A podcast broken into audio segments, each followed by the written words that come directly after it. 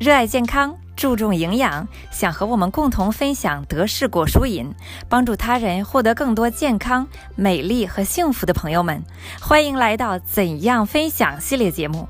我是主播聪聪，我相信我在过去两年半中的种种分享经验，一定会给你带来启发，帮你逾越内心的障碍，少走很多弯路。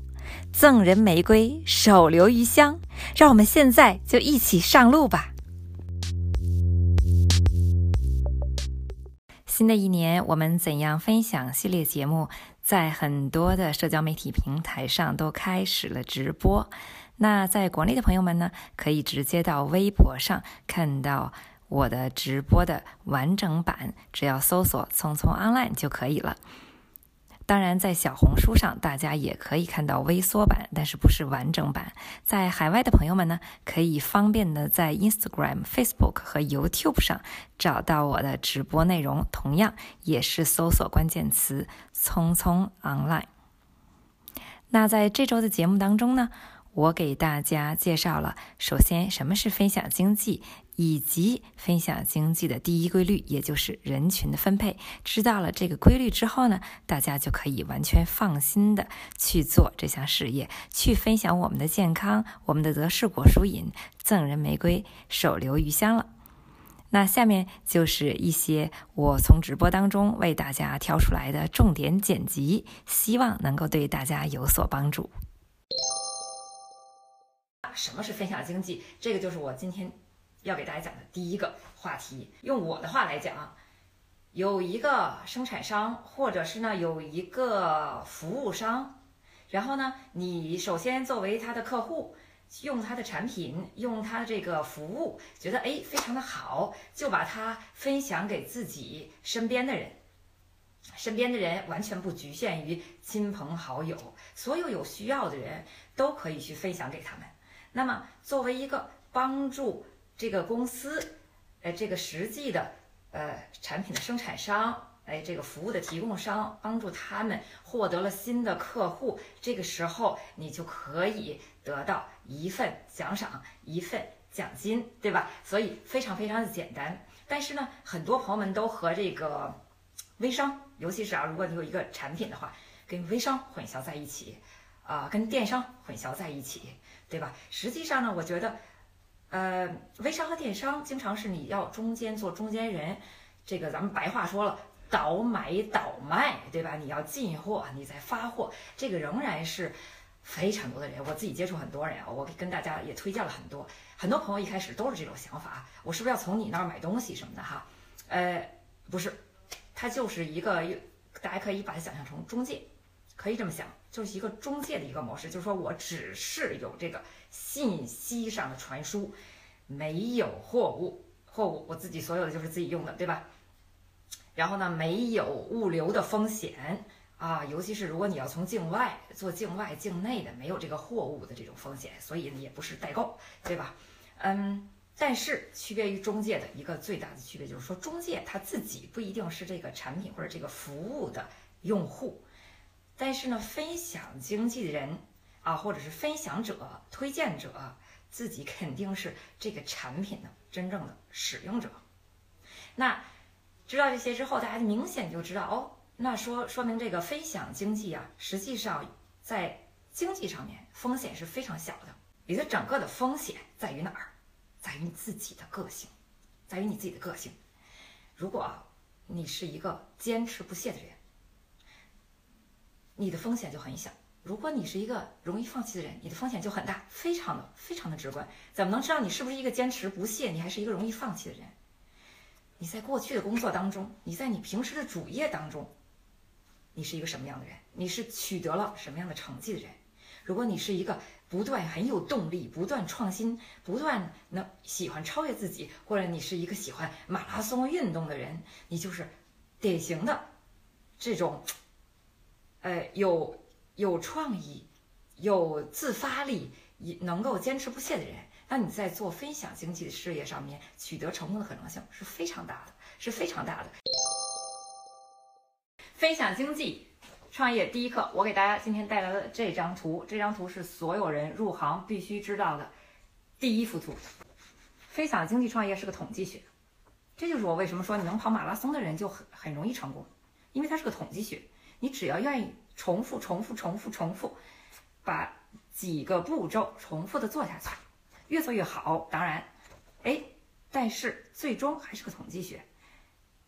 你跟太少的人，三五个人说了之后，你不可能有五十个客户，对不对？就这么简单。所以，这幅图说明什么？第一，就是人群分类，我们所有的人的人群分类。大家先看这儿，百分之三，百分之三的是什么人？百分之三的人就是他的知识、他的意识、他的生活的状况，这个时机正好到了，他正在找你所推荐的这种产品。你看他一说，一下子正中他心。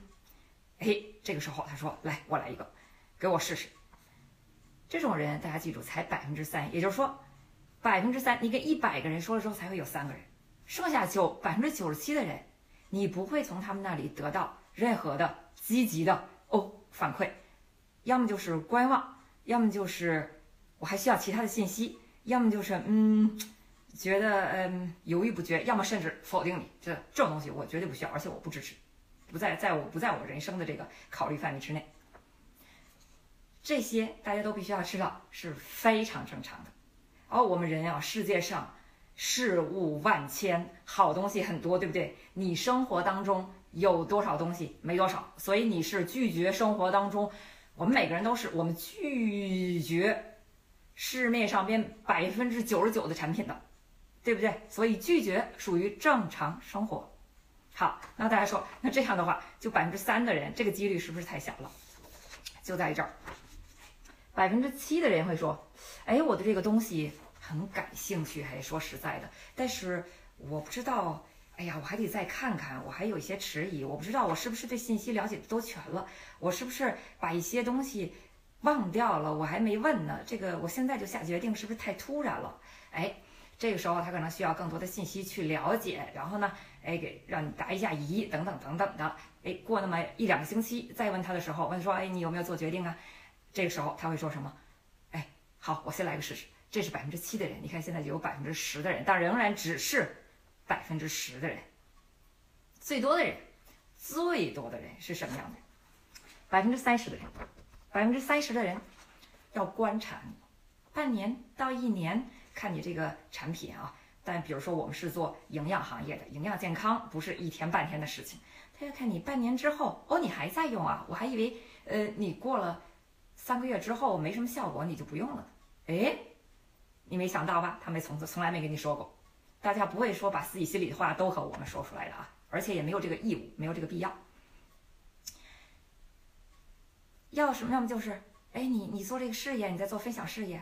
我还以为你两个月找不到客户你就放弃了呢，很多人是这种心理，或者他说我先看你，你做成功了，你觉得我看你能做下去，那我肯定能做下去，那我就不用担心了。我现在先忙别的，我先让你去探路。我是这种人啊，有很多，在这百分之三十的人身上，关键的一点是什么呢？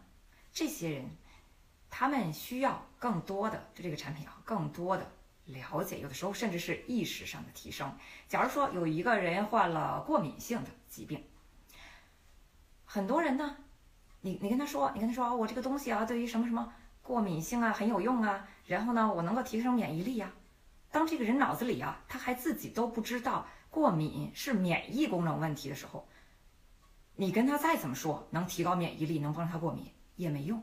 很多知识，就比如说营养学这一块，包括很多金融学方面，对吧？保险行业等等，都不是我们义务教育课程当中。之内所学的，所以我们大多数人都没有这方面的知识。这方面的知识来自于哪里？来自于家庭的教育，来自于自己啊学习自己的兴趣爱好，来自于身边人一点一滴的影响。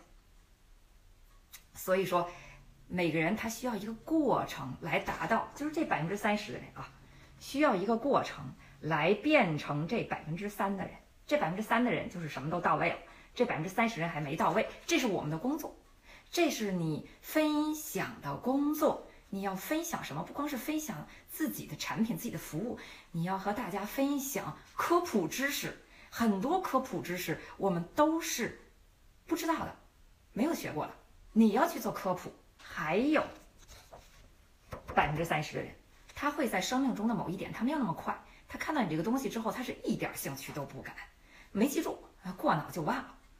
哎，这种人，他需要在生命当中某一个时间，再再比如说我们，比如说做营养品这一块，需要真的某天生病了，生病了之后，忽然意识到营养的重要性，忽然意识到医生的局限性，这个时候开始自己。了解怎么怎么样，怎么怎么样。而在分享过程当中，最关键的就是，你要在他意识到达的这个时机，时机是非常重要的。在他意识到了这方面，在他开始去寻找这方面的产品、这方面的服务的时候，你要能够正好这个时候抓住他。你怎么能够正好这个时候抓住他？我告诉大家，以前没有社交媒体的时候，包括我们现在有很多做分享经济的五六十岁的人。他们在开始做分享经济的时候，那是几十年前的事情了。已经分享经济其实并不新颖，他们是每三个月、每半年会给某某人打个电话。他们那些本子里啊，可能有好几百甚至上千人的名片在里面。他们会拿一个文件夹，里边写下来啊，某某人，我几号几号给他打个电话，谈话的内容是什么什么。然后过半年之后，过过那么。或者是最晚过一年之后再过一遍，这些人所有的过一遍，以便让你知道，OK，我还有这个呢，我们还在做呢啊，我们这个产品还很好呢，我们有更好的这个结果了，我们我们有更好的发展了，有越来越多人在用这个产品了，等等等等，就就你那个问题，我们已经有实力把它又解决了。这些方法你看费劲吧，但是仍然是百万富翁、千万富翁大有人在，对不对？所以。滴水成成金呐，真的是滴水穿石。现在有社交媒体了，方便了。社交媒体上，你今天发一个帖子，明天发一个帖子，不用拿起电话主动去给人家打电话，好像去怎么怎么样，又去啊目的性很强的，一定要催人家买东西等等等等。现在完全不用了，社交媒体是非常好的平台。也，还有百分之三十的人，他是一辈子都不会用我们产品的啊，不会用我们产品，也不会用我们服务。这个我们也没什么好说的，我们的生活当中也有很多东西我们一辈子都不用，对不对？希望所有知道了这个规律的朋友们，就能够心里踏实的把我们的经历、把我们的爱心分享给需要的人。